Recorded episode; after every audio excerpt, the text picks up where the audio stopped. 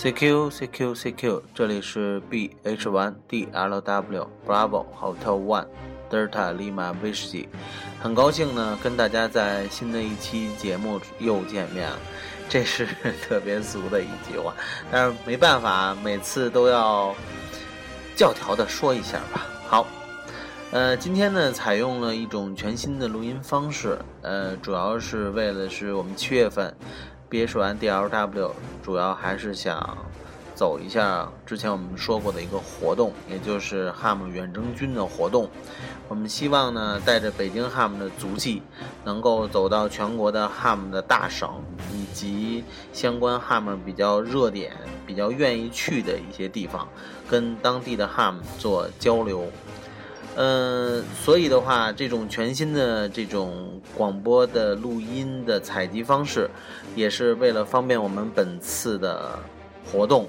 能够有利于在路上，还有包括在现场，能够给全国的 ham、全国收听风雨者的 ham 第一时间的转播我们的现场情况，这样的话能够提高我们的即时性。好的。嗯，对于这个今天的这个话音的采集效果，我不敢说太好啊，但是各位哈姆能够理解，我们必须要测试这种新的呃这种声音采集的形式。好的，这里是 B H 1 D L W Bravo Hotel One Delta Lima Whiskey。好，言归正传，我们今天讲一讲什么呢？那好，我们也今天上一期主主要是讲，呃，说到手台相关的一些功能，那个我想挪到下一期，因为最近有很多的 HAM 在跟我去问一些比较基础的概念，我呢想在这里呢插播一期节目。那好，HAM 在日常的通联过程中呢，经常会遇到若干的关于无线电波的词汇，比如短波、超短波。七米、十四米、UHF、VHF、四百兆、电离层等等，对于刚刚进入这个大门的爱好者来说，很多时候都会云里雾里的不知所云。为此，我们呢为大家介绍有关无线电方面的常识，希望大家了解无线电通信所有呃的相关的概念，能够呃给大家起到一定的作用。业余无线电台通信呢，一个重要基础是无线电波的传播，也就是发射天线或自然源辐射的无线电波，通过介质或受到介质分界面的影响而达到接收天线的过程，称为无线电传播。无线电波在介质或介质分界面的影响下，有被折射、反射、散射、绕射和吸收等现象。接收点的无线电信号也有衰减和干扰出现。为了确定无线电系统的频率、功率、增益、灵敏度、信号噪声比和工作方式等技术，都需要对无线电波的特性呢，大家要有所了解。电波的划分呢，我们一般按照无线电波的波长为，把这个电波划分为啊，叫超长波、长波、中波、短波、超短波等。无线电波呢，它是有一个专门的一个划分表，这个呢，我觉得。我们是可以通过平时查阅互联网是可以查到这张表的，大家能够看到所谓的超长波、长波、中波、短波、超短波等等啊，它们的频率范围以及它们的这个波长的一些特性。呃，业余无线电，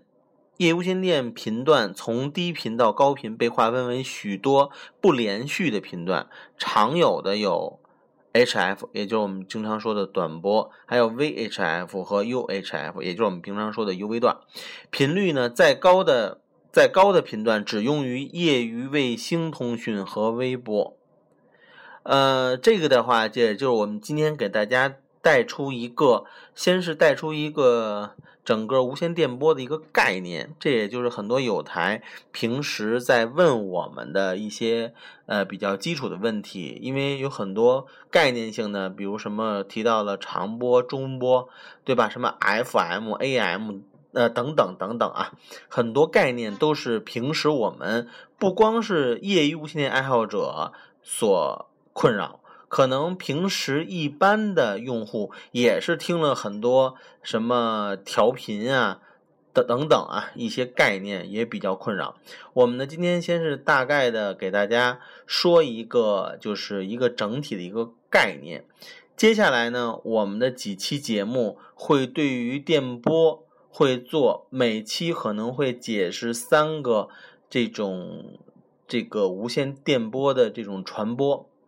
呃，包括它的传播形式啊，包括它的传播特点，然后也作为一个系列的一个节目来介绍这个无线电波的一个特性。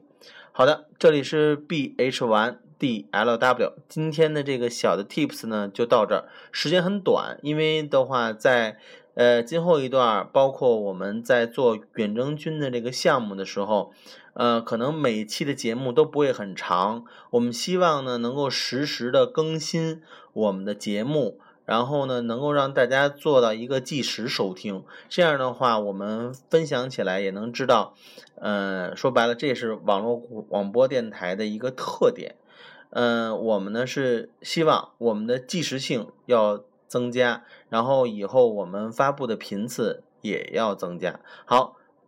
这次的广播先到这儿，我们下期节目准时开始。